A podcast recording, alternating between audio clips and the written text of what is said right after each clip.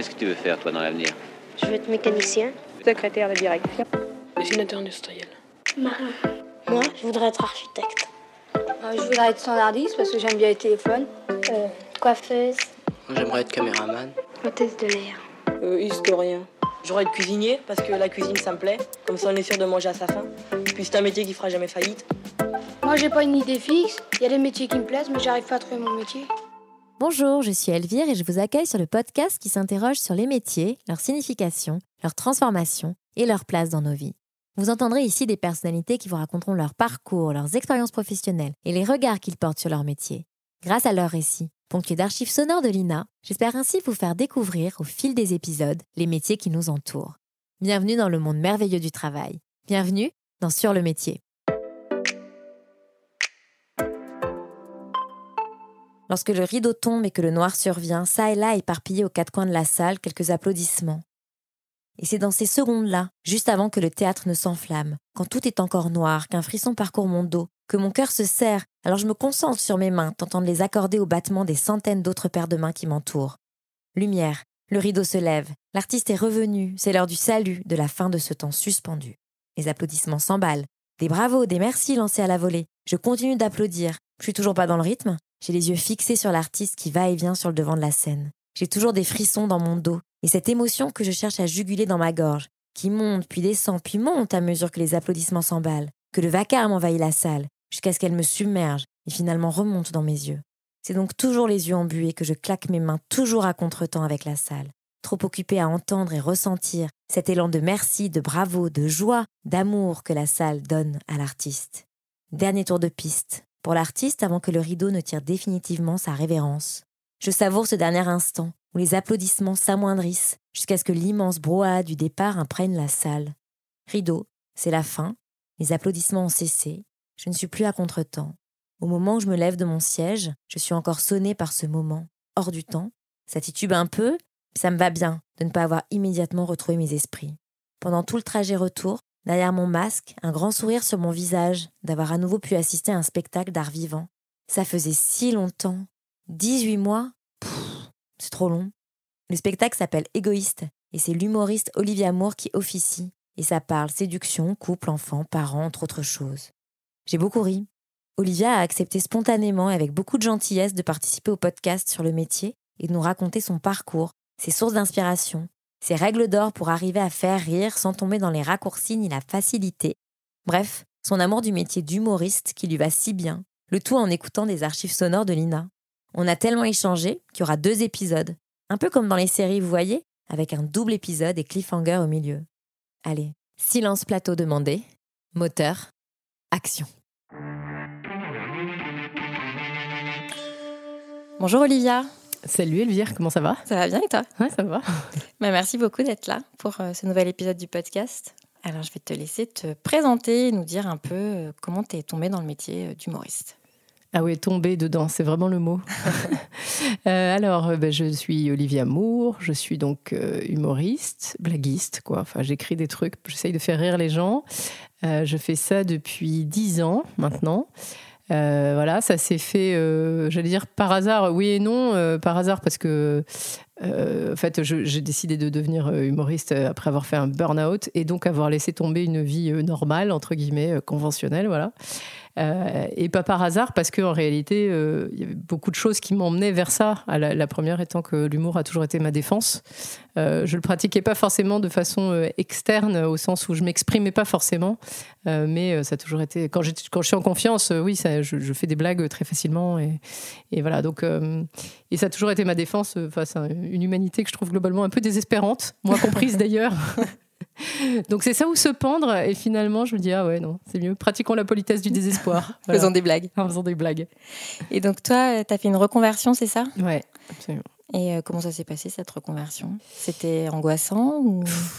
alors écoute euh, le, enfin, le principe du burn-out en fait c'est euh, je sais pas si c'était angoissant bon déjà moi j'ai passé trois mois à pleurer dormir hein, euh, parce que je me suis donc euh, littéralement auto-éjectée de mon bureau voilà du jour au lendemain voilà. Et donc, trois mois dans une espèce de léthargie bizarre. Et puis, je me suis réveillée. Et puis, j'ai un médecin qui m'a dit bah, de toute façon, les mêmes causes produisant les mêmes effets, si vous retournez bosser dans des bureaux, il est probable que la même chose se produira. Donc, je fais ah, super.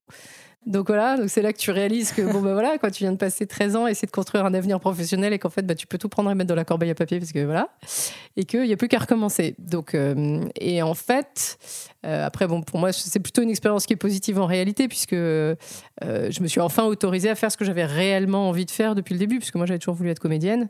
Voilà, mais après moi j'ai été éduquée dans une famille où non seulement ça se faisait pas sur un plan économique, c'est-à-dire on m'a toujours dit oui, enfin bon, beaucoup d'appelés, peu d'élus, enfin voilà, personne n'y croyait pour moi, donc euh, voilà. Et, euh, et par ailleurs, euh, même sur un plan moral, ça se faisait pas. Moi, ma grand-mère, elle avait voulu être comédienne et elle avait renoncé pour pouvoir épouser mon grand-père, quoi. Ah oui, Bah parce temps. il y a eu tout- oui, oui, bah, il y a eu tout un temps euh, qui est pas si qui est pas si révolu que ça d'ailleurs, hein, où on considérait les comédiennes comme des putes, pour dire les choses clairement. Ouais, c'est vrai. Et, et que c'est pour ça que donc c'était être une femme de mauvaise vie d'être comédienne. Qui est d'ailleurs, si je ne me trompe pas, mais je pense que c'est juste le- le- la raison pour laquelle on appelle les comédiennes mademoiselle. Oui, c'est pour ça. C'est pour ça, tu confirmes Oui, je confirme. C'est pour ça qu'on les appelle mademoiselles. Et effectivement, on recrutait, entre guillemets, euh, les comédiennes euh, dans des euh, cabarets euh, plutôt mal fréquentés avec des filles de joie. Exactement. C'est pour ça que quand Catherine- Deneuve revendique de se faire appeler mademoiselle, tu vois, ça, moi, ça me fait pousser des hurlements. Voilà, ou. Jeanne Moreau, t'es là, mais les gars, euh, c'est pas un hommage à votre jeunesse éternelle du tout. Déjà, c'est du jeunisme, je trouve ça insupportable, en vrai, et de l'infantilisme, hein, parce que mademoiselle, c'est des- les demoiselles sont des petites filles, ce sont pas des femmes affirmées, euh, mûres, euh, puissantes, déjà, donc un, ça m'agace. et deux, on est globalement en train de te traiter de pute. Et moi, j'ai rien contre les prostituées, toutes celles qui vendent leur corps euh, volontairement et en font un outil de puissance, j'ai aucun souci. Sauf que c'est pas ma profession, c'est pas mon choix, et compte tenu de la connotation négative que les gens attachent euh, aux propos, bah, je m'en passe. Oui, on s'en Merci, c'est gentil. Voilà. Et donc, toi, tu as fait des. Je démarre vénère direct, les gens vont se dire Ah, mais complètement dingue celle-ci. Non, mais il faut pas me lancer, quoi. Ben non, mais. Et euh, toi, donc, tu as fait des études de droit et tu as bossé après dans, le... dans les ressources humaines, après dans le marketing. Exact. Oh là là, Ouais, je me suis renseignée, bah bien oui. bravo. Et Ouais. euh, ce que j'ai lu en interview, quand même, tu disais que finalement, euh, quand tu étais aux ressources humaines et puis quand tu as fait après ce qu'on va appeler des focus group, enfin Mhm. des études marketing, Mhm. parce que tu adorais faire ça, tu adorais animer, tu adorais faire Ouais. parler les gens. Et c'est là que tu avais quand même toujours ça en toi, c'est ce que tu Ouais. disais.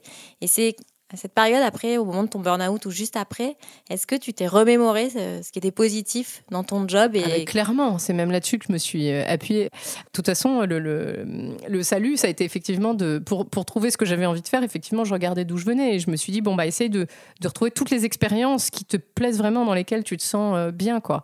Et effectivement, il y a, y a les deux choses qui me plaisaient, c'était écouter et euh, et retransmettre, tu vois, écouter et m'exprimer sur la base de ce que j'ai entendu. Ça, c'est vraiment un truc. euh, et je me suis toujours sentie comme ça, comme un média, en fait. C'est-à-dire comme un euh, euh, quelqu'un qui passe les, les choses. passe des et- informations. ouais, qui passe des Mm. informations, euh, que ce soit celles d'individus en particulier ou celles de l'ère du temps. Tu vois, et, et je, je suis très sensible à ça, même un peu trop parfois, tu vois. Donc, un peu... Là, en ce moment, je suis en train de me dire, est-ce que tu referais pas une vidéo? Puis, je, tu vois, je cherche un sujet, j'ai 14 sujets. Mais de, de- oui, après, j'essaye de, de faire des choses qui sont pas trop dans l'actualité. J'aime bien les choses qui restent un peu intemporelles. décalé ou un peu intemporel Un peu intemporel. Ouais. En fait, enfin, je j'essaye d'appliquer. C'est pas facile. Euh, tu sais, c'est la phrase d'Eleanor Roosevelt, je crois, qui dit, euh, tu sais, les petits esprits parlent des gens, les esprits moyens parlent des événements, et les grands esprits parlent des idées. Et donc, j'essaye de, de traiter des cho- de choses globales qui, du coup, vont pas trop vieillir. Que ce soit pas juste l'instant, et en même temps, je me sens saisie par l'instant. En ce moment, je suis hyper euh, perturbée par toutes les histoires euh, Bol- Bolloré, Zemmour, etc. Ça me bah, c'est surtout que je me sens dans un état de résistance profonde et que je, me sens euh, ouais euh, euh, euh, aussi euh, responsable de ça et, et voilà et envie d'apporter ma pierre à l'édifice tout en ayant le désir que ce soit réellement utile et pas euh, juste un truc pour donner un avis en plus puisque on s'en fout en fait qu'il y ait un avis en plus donc voilà tu vois il y a ça mais bon là tu vois je viens de voir une vidéo Combini aussi qui me fait pousser des hurlements sur euh, les caissières qui sont qui se font emmerder sans arrêt dans leur métier donc je viens d'interpeller genre Auchan, Leclerc, Carrefour, je suis tellement énervée. Et sinon le bouton d'alerte pour Oui, quand on les emmerde ça. avec leurs gros Ouais, il est pour quand tu ouais, vois c'est ça ça arrive quand quoi Voilà, c'est Ouais. ça. Et moi je suis mais horrifiée que leurs employeurs ne les protègent pas parce qu'ils ont un devoir légal hein, de protéger leurs salariés. Et je suis désolée euh, pour l'état euh, euh, psychique de, de toi quand tu, enfin, tu vas au boulot et que tu te demandes tous les jours si tu vas pas te faire insulter, cracher dessus, tu vas avoir des commentaires sur ton physique et tout. Mais, mais enfin, à quel moment à quel moment tu supportes ça et à quel moment on laisse faire? Oui, À quel moment un employeur responsable laisse faire ce genre de truc en disant non, c'est pas grave. euh. Et donc voilà, donc là je suis extrêmement énervée. Vraiment, je suis prête. Je lance un appel. Alors, je lance un groupe de travail avec les gens de la grande distribution pour savoir comment on fait. Je pense très sérieusement, tu sais, un bouton d'alerte, lumière, et tu sais, alerte relou, alerte gros porc à la caisse serait bien, 4, gros porc à la caisse 4. Tu vois, le mec se fait embarquer. Et il se prend une amende parce que le harcèlement de rue, c'est interdit. Et le harcèlement de caisse aussi, Aussi, par ouais, conséquence. Hein Donc voilà. Euh, Est-ce qu'on riait chez toi?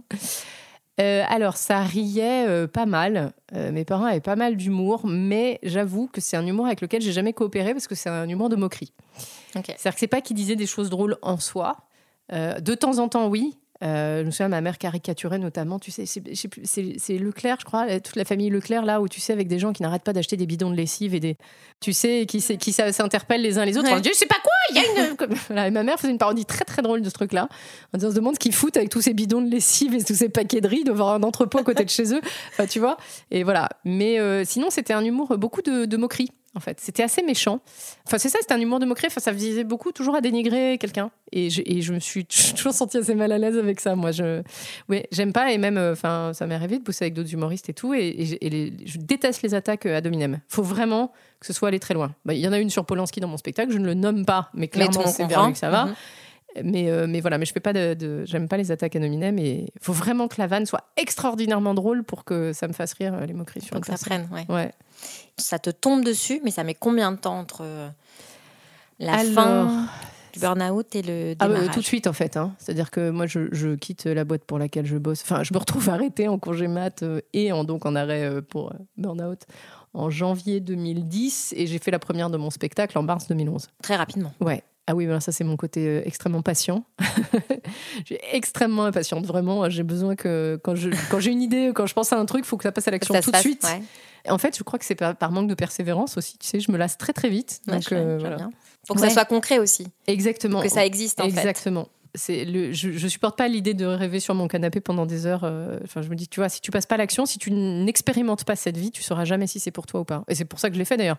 Je me suis pas réveillée en me disant, hey, je vais être humoriste, je vais faire du stand-up et je vais cartonner. Pas du tout. Je me suis euh, réve- réveillée en me disant, bon, il est peut-être temps de faire quelque chose qui te plaît. Euh, voilà. Effectivement, j'avais envie d'être comédienne. Euh, j'ai choisi d'être humoriste euh, parce que j'avais pas la patience d'attendre que quelqu'un décroche son téléphone. En vrai, hein. Ouais, ouais. Je me suis dit, bah voilà, tu vas. Et puis, en fait, en le faisant, je me suis rendu compte, mais ça, c'est venu avec les années, que j'avais envie de dire des choses vraiment.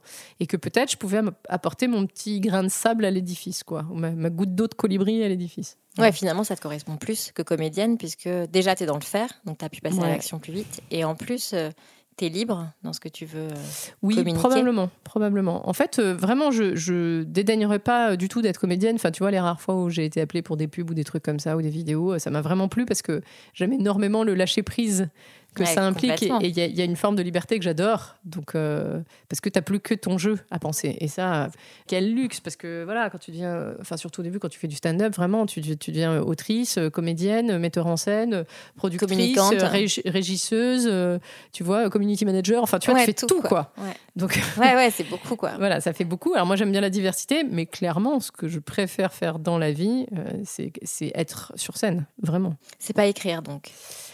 Euh, pff, si j'adore écrire. Je pense que de toute façon j'arrêterai jamais d'écrire, mais après euh, j'aime pas sentir d'obligation à écrire. Ok. C'est surtout ça en fait. Oui. Voilà. Toujours la liberté. Ouais. Et alors, c'est un métier, euh, donc le métier que tu exerces, le métier d'humoriste. Mhm. Tu as un métier qui était plutôt un métier masculin. Mhm. Alors, je vais te passer une archive Avec plaisir. de De Vos qui nous Mhm. parle du métier d'humoriste. D'accord.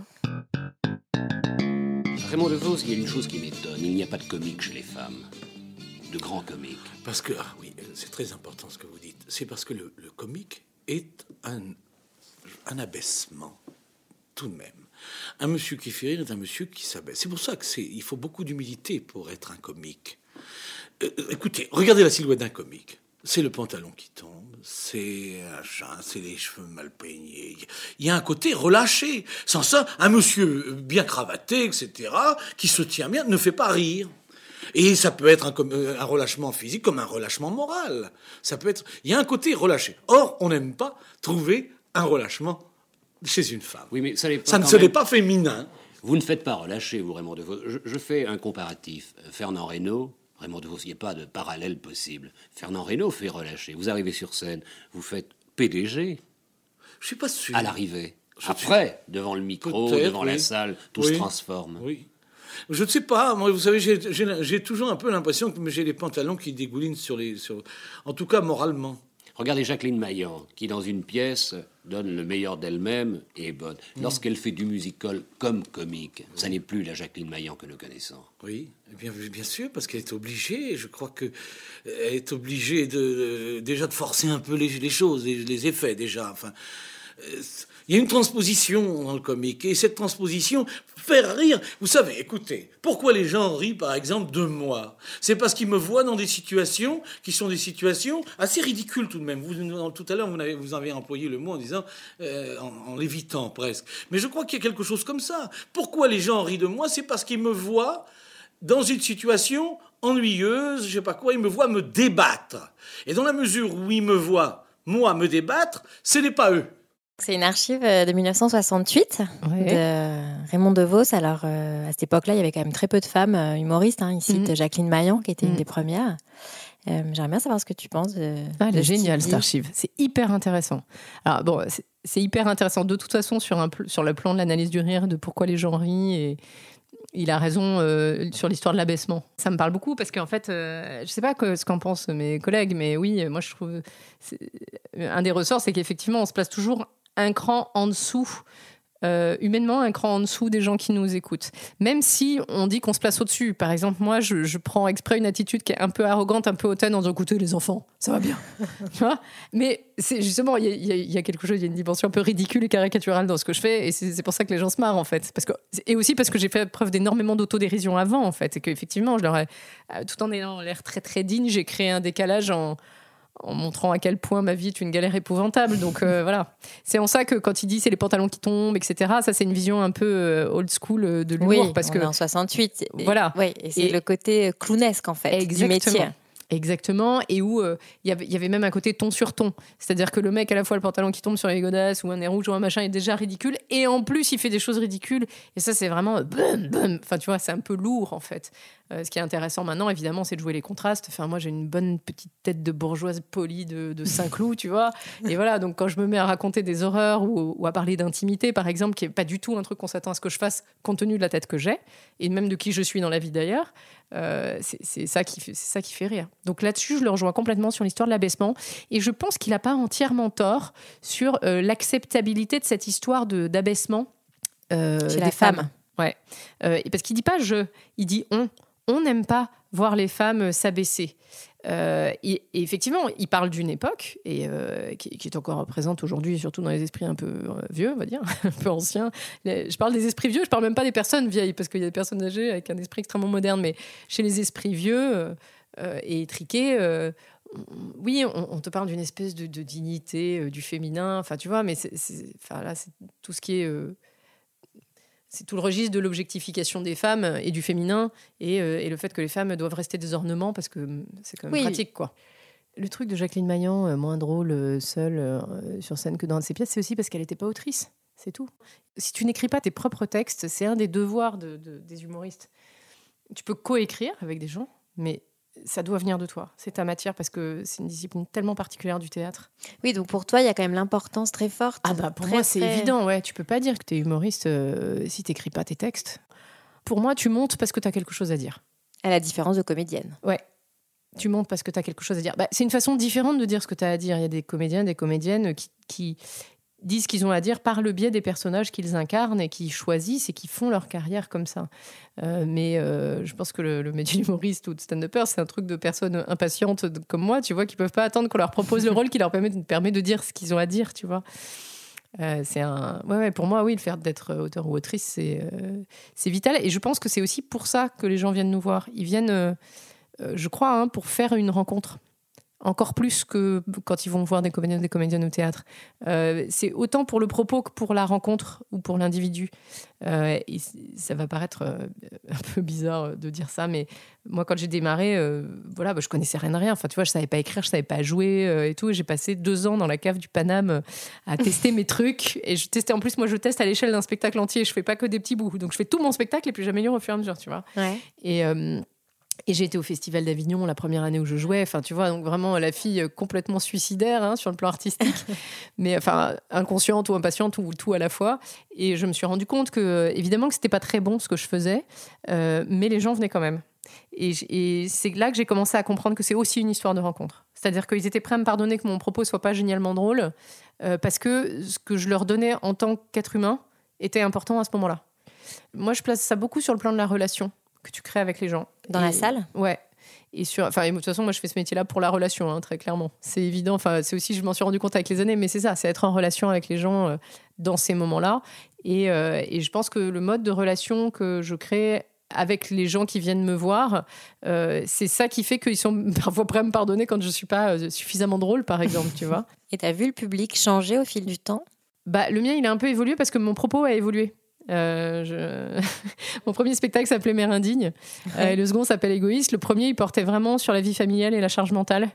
Euh, et à une époque, on n'en parlait pas beaucoup. Et d'ailleurs, beaucoup de gens essayaient de me décourager de faire ce truc-là en disant on en a rien à foutre. Alors maintenant, on parle que de ça. Alors maintenant, on parle plus que de ça. Voilà. Et puis quand j'ai vu que tout le monde se mettait à parler plus que de ça, je me suis dit bon, ben, on va On changer. ouais. Et donc j'ai fait un peu la suite qui s'appelle Égoïste Ouais. euh, qui porte davantage justement sur les relations entre les individus et le fait que euh, ça c'est sous-titré Tout le monde cherche le grand amour, je l'ai trouvé, c'est C'est moi. moi. ouais. Voilà. qui, qui pour moi, c'est très important euh, voilà, de, de, de parler bah, des déceptions qui sont inhérentes aux relations entre les êtres humains et de comment tu t'en sors. Quoi. Voilà, Oui, mais- et de se choisir soi aussi. Ouais, exactement. Ouais. Et de- voilà, j'essaye d'être marrante avec ça, mais du coup, euh, j'évoque des choses qui sont beaucoup moins euh, familiales. Tu vois, je parle de relations sexuelles, je parle de séduction, euh, et puis même il y, y a une certaine radicalité dans ce que je dis. Tu vois, sur, je fais tout un discours sur la bienveillance. Donc il y en a ras le cul. Ras-le-bol Non, de mais- bienveillance. Non, c'est mais en disant surtout, enfin, moi, je suis pas une bonne personne et je le sais. Alors arrêtez de me bassiner avec votre lumière et je parle aux arbres et mon cul sur la commode. Enfin, ça suffit, quoi. Mm. Essayez d'être des bonnes personnes au quotidien avant de vous vanter, c'est n'importe quoi. Enfin, tu vois. Mais après, avec, euh, avec les crises, avec le confinement et tout ça, tu as changé un peu la manière de diffuser euh, Mm. tes sketchs et ton spectacle. Donc, tu es moins en contact avec ce public ou il y a quand même des interactions qui se créent, euh, même Alors, il y a- digitalement? Ah, si, il y a eu beaucoup, beaucoup, beaucoup d'interactions, mais parce que les gens ont accès à foutre de regarder des vidéos, donc c'est le gros avantage. Et puis moi, j'ai commencé à faire des vidéos justement qui étaient un peu moins intemporelles, puisqu'elles étaient liées à l'actualité. Mais je me suis réconciliée avec cette idée-là en me disant, tu ne fais pas que réagir à l'actualité, c'est aussi pour mémoire, parce que ce qu'on est en train de vivre, c'est vraiment exceptionnel en fait. Ah ouais, je pense que c'est vraiment Ça- hors, hors norme. Voilà, la Et pand- une pandémie mondiale, ça va pas Ouais. être toutes les 5 secondes, et Non, Dieu ouais. merci d'ailleurs. Ouais. Ou en tout cas, s'il y en a plusieurs, bah, ce sera la première. Et donc voilà, et je me disais, tu fais ce job-là aussi pour mémoire. Donc j'ai sorti Oui. une vidéo à chaque étape, en fait. comme un travail d'archive. Après, Exactement. témoin d'un- temps, quoi. Exactement, non, mais c'est vrai. Et dans mon écriture, j'essaye en plus de. C'est marrant parce qu'il y a des gens qui voient un paradoxe à ça. Il y a plein de gens qui pensent que c'est pas possible en humour. J'essaye d'être juste. Donc, euh, et c'est une vraie Oui. exigence, hein, parce que du coup, tu t'accordes pas de, pas De- trop de facilité, moins Ouais. de facilité. Oui, ou de raccourcis. Ouais, ou de raccourci. Donc j'essaye d'être juste et donc et nuancé dans ce que je dis, tout en étant drôle, en essayant les deux. Hein. J'essaye d'être juste et j'essaye d'être Ouais. drôle en même temps. Donc euh, oui, c'est une gageure, je confirme. hein. Euh, parce qu'on dit que souvent l'humour, c'est forcément outré. Oui, mais il y a moyen d'être juste même en disant les choses de façon outrancière. En fait, je pense. Tu vois, c'est la question, c'est toujours la question du fond et de la forme. Tu peux avoir un fond qui est extrêmement juste avec une forme qui est complètement outrancière. Ouais, Et ton propos, ton propos n'en est pas moins juste en réalité. Ouais, tout à fait. Voilà, donc ça a été du coup une forme de contact très différent. Euh, et puis j'ai fait aussi, euh, pendant le premier confinement, je faisais des lives. Tu vois, je posais une question aux gens, je lisais les réponses, j'écrivais sur la base des réponses qu'ils m'avaient données. Je faisais une espèce de monologue, tu sais, comme dans les, les light shows euh, Ouais, américains. Ouais, Tu vois, puis après, il y a une part un peu plus interactive, etc. C'est comme une mini-émission, quoi. ouais. Ça faisait une demi-heure, trois quarts d'heure. Et oui, ça a donné lieu à des interactions très différentes. Et puis ça m'a fait connaître aussi de pas mal de gens. Donc euh, ça n'a pas été du temps perdu, entre guillemets. Ça a été un temps relationnel aussi. Maintenant, clairement, je suis drôlement contente de remonter sur scène. Et c'est bientôt, là. Oui, ça y est, c'est déjà fait. J'ai déjà fait trois soirs de tournée à Mulhouse. Ouais, super. Cette semaine, je joue à Paris. euh, voilà, pour, euh, au profit du planning familial, du coup. Ouais, c'est à l'européen, Non, là, je joue à la nouvelle scène. à la nouvelle scène. Et, euh, Et justement, les, les scènes, Mhm. ton spectacle, il est différent quand même tous les soirs, même si tu joues la même chose? mhm. Les- le public est différent. Enfin, Ouais. tu ressens ça Ah, très fortement. Ah bah, évidemment. Mais c'est pour ça qu'on appelle ça du spectacle vivant. Et c'est pour ça qu'aussi tout le monde ne peut pas le faire. Parce que ça, ça demande une sacrée dose de lâcher prise, de jamais savoir ce qui va se passer. Ouais. Tu vois? Et même parfois, on oublie, en fait. Tu vois, quand tu commences à bien avoir ton spectacle dans, ton spectacle dans les pattes, que tu sais ce qui est drôle, ce qui est pas drôle, etc., tu peux te laisser surprendre par des trucs qui se passent parce que tu oublies que tout ça, c'est de la matière vivante et que ton spectacle, même s'il est complètement au carré, même si tu bouges plus une virgule, il va quand même se passer des trucs différents en fonction des soirées. Et ça, tu n'y peux rien. euh, il y a plein de choses qui sont pas dans tes mains. Au-delà de la qualité intrinsèque de ce que tu proposes, euh, à un moment, ton corps peut décider de faire des trucs que tu faisais pas.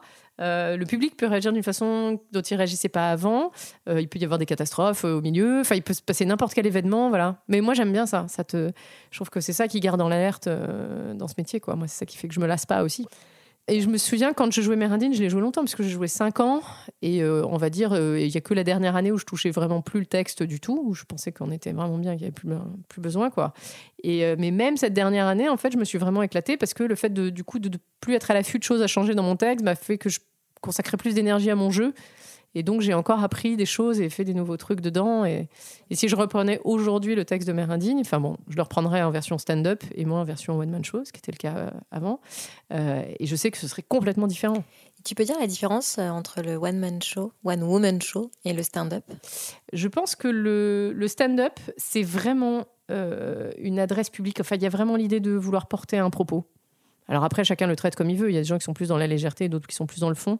Mais euh, en tout cas, moi, c'est comme ça que je suis passée de l'un à l'autre. C'est-à-dire que, en fait, j'avais, euh, quand j'ai écrit mon deuxième spectacle, Égoïste, je l'avais traité aussi en, one-man show euh, et en mode, en plus, un peu clownesque, un peu fantaisiste, etc. J'ai une tenue qui était un peu clownesque, je faisais des trucs très physiques sur scène et tout ça. Et en fait, euh, je- mais ce qu'il y a, c'est que je me suis rendu compte que le fait de faire autant de choses physiques était très distrayant pour le discours que je voulais tenir. Et il y avait vraiment davantage de fond dans ce spectacle-là que dans le précédent. Et, et j'avais vraiment envie de m'adresser aux gens, que ce soit comme une espèce de, de, ouais, de dialogue, euh, même si euh, un dialogue dont je fais les questions et les réponses, mais il y a une- un désir d'adresse publique. Euh, et de, de ouais c'est ça de, de De faire passer le message aussi. Ouais, de faire passer le message. Je sais, je sais pas comment dire ça. Ouais, il y a un côté. euh, euh, le- ce que je suis en train de vous dire est important. Alors que tu vois, alors que chez les comédiens, on dit souvent le texte est un prétexte. Mhm. Et ce qui veut pas dire que je ne pense pas que les gens viennent uniquement pour ça. Je pense que les gens ne viennent pas pour le discours. Ce que je disais, ils viennent pour la relation, ils viennent pour, Pour le moment. pour le moment, ils viennent pour voir nos émotions. Et en fait, ils viennent pour voir leurs émotions chez nous. C'est- Donc, ça Mmh, veut pas dire qu'il faut miroir. pas jouer. Ouais, ça veut pas dire qu'il faut pas jouer ce que je dis, mais mais c'est une ouais, c'est une attitude face au public qui est très différente. Je pense que l'attitude en one man show, elle est plus distanciée, paradoxalement, elle est moins dans la confrontation. Voilà, il y a une idée de confrontation dans le stand-up. Euh, L'origine du stand-up, si je dis pas d'ânerie, c'est quand même les gars aux États-Unis qui montaient sur une caisse dans la rue pour commencer à revendiquer, et l'humour était au service d'une revendication. Et clairement, euh, en France, ça y est, c'est en train de prendre parce que euh, techniquement, en fait, en France, on devient meilleur, tu vois, on devient bon dans ce jeu-là. Euh, justement, on se cache moins derrière des artifices de jeu ou des artifices euh, clownesques. Et du coup, bah, le, le genre est en train de prendre. Et, Ouais, c'est et vrai moi, je m'en réjouis parce que c'est un genre que je trouve très très riche et que j'adore. Alors après, ce que tu me dis, moi, ça me fait penser à Florence Foresti.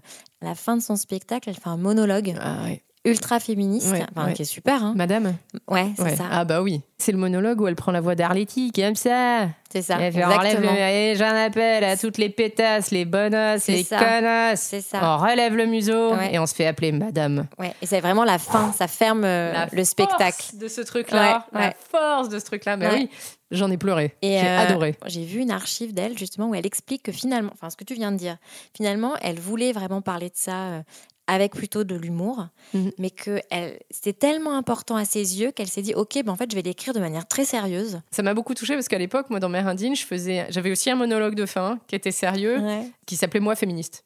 J'ai fait ça aussi dans Ouais. un autre style et donc voilà, et de voir qu'elle le faisait, je suis là, ah yes. Euh, évidemment qu'elle a, elle a défoncé les portes à coups de tatane en vrai parce qu'elle a, je sais pas si c'était son désir au départ, mais c'est ce qu'elle a fait, c'est-à-dire qu'elle y a été sans aucun complexe, euh, tout en en plus, tout en jouant avec les codes de la séduction, ce qui était vraiment très rare. Enfin, ce qui se faisait pas du tout, en fait. Et elle a joué avec ça, et elle a joué avec le truc de, euh, avec ce code de, euh, euh, tu sais, pour être une femme humoriste, bah, faut plus être une femme, en fait. Faut juste être moche, tu vois. Faut que les gens rient de notre physique. Faut. euh, Ouais, ce qui était une croyance, hein, ce qui a été une croyance Ah bah, pendant bien sûr. très longtemps. Soit c'était la femme faire valoir, soit il fallait être très moche. D'ailleurs, Zouk, qui a un corps difforme hein, en Ouais, ouais. 68, Ouais. Quand elle monte sur scène, il y a quand même quelque chose qui se passe. Déjà, c'est la Mhm. première femme, mais euh, effectivement, il y avait cette idée que les, les- les filles qui faisaient rire, elles étaient moches, quoi. Elles avaient des trucs à régler. euh, Mais tu n'étais le autorisée à monter sur scène que parce que t'étais moche, en fait. beau, ouais, parce qu'on riait de ton physique, déjà. Ouais. C'était une autorisation à rire du physique. Et puis, t'étais un peu moins une femme. Du coup, tu sortais de cette histoire de séduction. Ce qu'elle a fait très, très fort, je trouve, Florence Foresti, c'est qu'elle a ramené cette histoire de séduction au milieu. En se caricaturant, en disant qu'elle était nulle et qu'elle n'y arrivait pas. Mais mine de rien, le faisait. Et mine de rien, tu pouvais pas t'empêcher de te dire Putain, la meuf, elle est canon, quoi. Elle est gaulée de ouf. Non, mais c'est vrai, elle est gaulée de Oui, ouf. Elle danse extrêmement bien. Je veux dire, son corps, elle, elle est très, très séduisante, cette femme, en vrai. Il y a une sorte de revendication parce que Valérie Lemercier, qui est quand même dans Mm. notre vie, mais elle a quand même un corps d'athlète. Ouais. Elle a quand même en plus beaucoup de. Un port de tête, une certaine Mhm. élégance et tout ça. Bon, elle n'est pas du tout dans le même registre du rire que Non. Florence Forestier. Elle est quand même très euh, pipi caca, hein, Oui. années 80-90. Et elle, elle a pas, il n'y a pas ce rapport, euh, il n'y a pas cette séduction. C'est très gommé en fait. Ça y est pas du tout. hein. Et moi, dans les archives que j'ai regardées, euh, c'est vrai que les femmes, en fait, jusqu'à Florence Foresti, ne sont pas du tout dans un rapport de séduction. Il y a tout. beaucoup, beaucoup cette idée d'être, qu'il faut pas être belle pour faire euh, des spectacles. Euh, Sylvie Joly, elle, elle dit ah, moi j'ai le faciès un peu d'Agrippine. Mm. Euh, elle raconte ça dans une archive.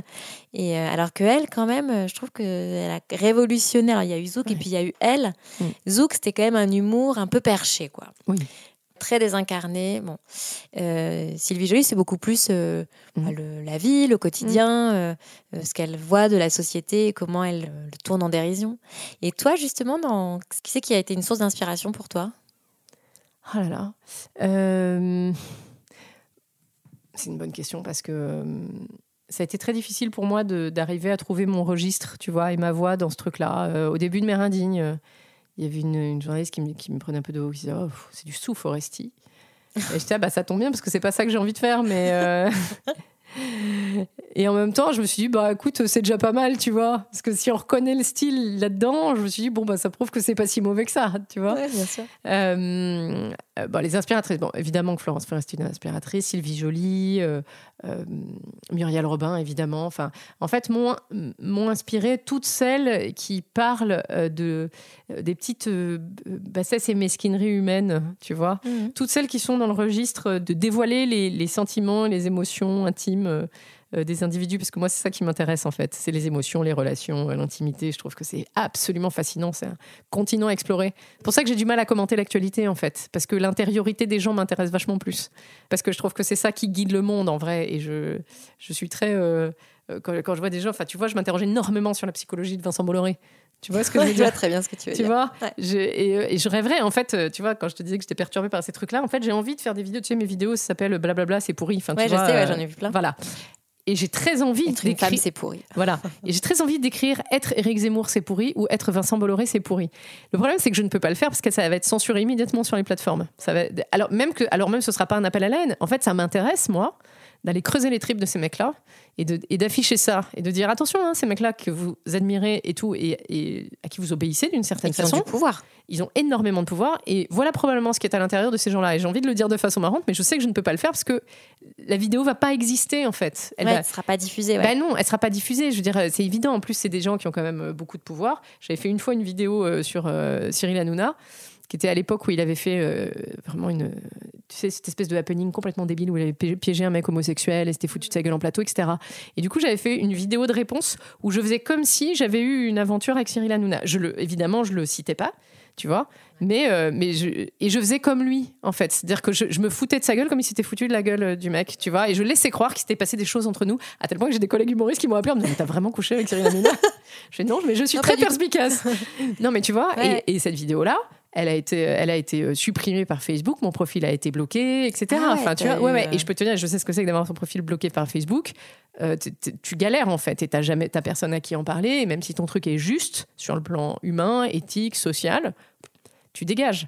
J'ai malheureusement pas la puissance de feu pour aller euh, faire ces trucs-là, alors même que ce serait euh, pas, comment dire, ce serait certainement pas des choses dénigrantes en plus que j'écrirais. Mais par contre, effectivement, ce serait dire avec humour, voilà, des- les gens comme ça, voilà ce qu'ils ont à l'intérieur. Vous êtes vraiment sûr que vous voulez coopérer avec ça, vous? Ouais, une sorte d'objectivité.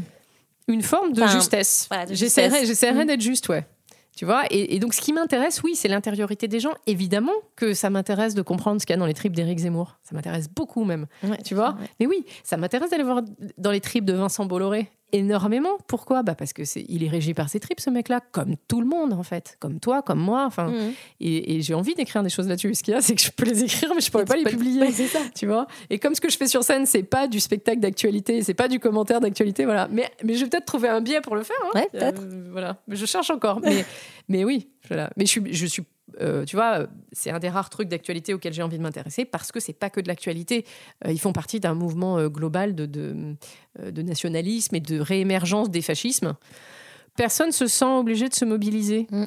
Euh, et j'entends ça, mais je pense que justement, c'est, euh, ça fait partie du job des humoristes de, d'être attentifs aux signaux faibles. Un peu lanceur d'alerte finalement. Moi, je pense qu'on a un peu ça. Euh, Après, chacun choisit son domaine d'activité, ses Mhm. sujets. Enfin, tu vois, moi j'ai parlé de charge mentale, à un moment on n'en parlait pas. C'est sorti de la littérature d'extrême gauche et euh, la, la dessinatrice Emma, qui elle-même, je crois, milite à l'extrême gauche, etc. Mhm. bah, grâce à sa BD, Ouais. a fait, enfin, le truc a transpiré, dans, Ouais. ça a infusé dans Ouais. toutes les couches de la société. Tout le monde dit ça, tout le monde sait ce que c'est maintenant. Et tout le monde sait ce que c'est. Ouais. T'es- d'accord ou pas d'accord avec le concept, mais tu sais ce que c'est. Et ce et que c'est. ce ce terme a rejoint les engueulades de couple dans tous les milieux. C'est génial, tu vois. C'est extraordinaire. J'en peux plus de cette putain de charge mentale, tu vois. Ouais, Tu ça. pourras me faire penser à dire à ma mère que non Mais souvent, quand tu écoutes les humoristes, tu les, tu les as, ça, les signaux faibles. Enfin, un Coluche, par exemple, était très très fort pour ça, tu vois. Et lui, par exemple, était une vraie source d'inspiration. C'est pareil. Il allait chercher les petites mesquineries humaines. Après, il, il rattachait ça à des trucs d'actualité, mais ça, c'était fort, quoi. Donc, Puis en ça reste intemporel. hein. Ouais, exactement. Et en- voilà, moi, c'est c'est aller chercher le plus petit et qui transmet l'universel. Je trouve que ça, c'est absolument passionnant. Ouais, ça, c'est l'objectif euh, pour toi. Ouais, oui, absolument, ouais. Oui, parce que je suis persuadée que c'est ça qui guide le monde. Tu Ouais. vois. Comme je vous le disais en intro, on se retrouve la semaine prochaine, toujours en compagnie d'Olivia Moore, et on continuera de parler du métier d'humoriste quand on est une femme. Parce que oui, malheureusement encore aujourd'hui, la femme n'est toujours pas l'égale de l'homme. Si cet épisode vous a plu, n'hésitez pas à le mentionner avec des étoiles, des pouces levés et des cœurs sur vos plateformes d'écoute préférées. Et pour suivre les coulisses du podcast, rendez-vous sur le compte Instagram sur le métier podcast.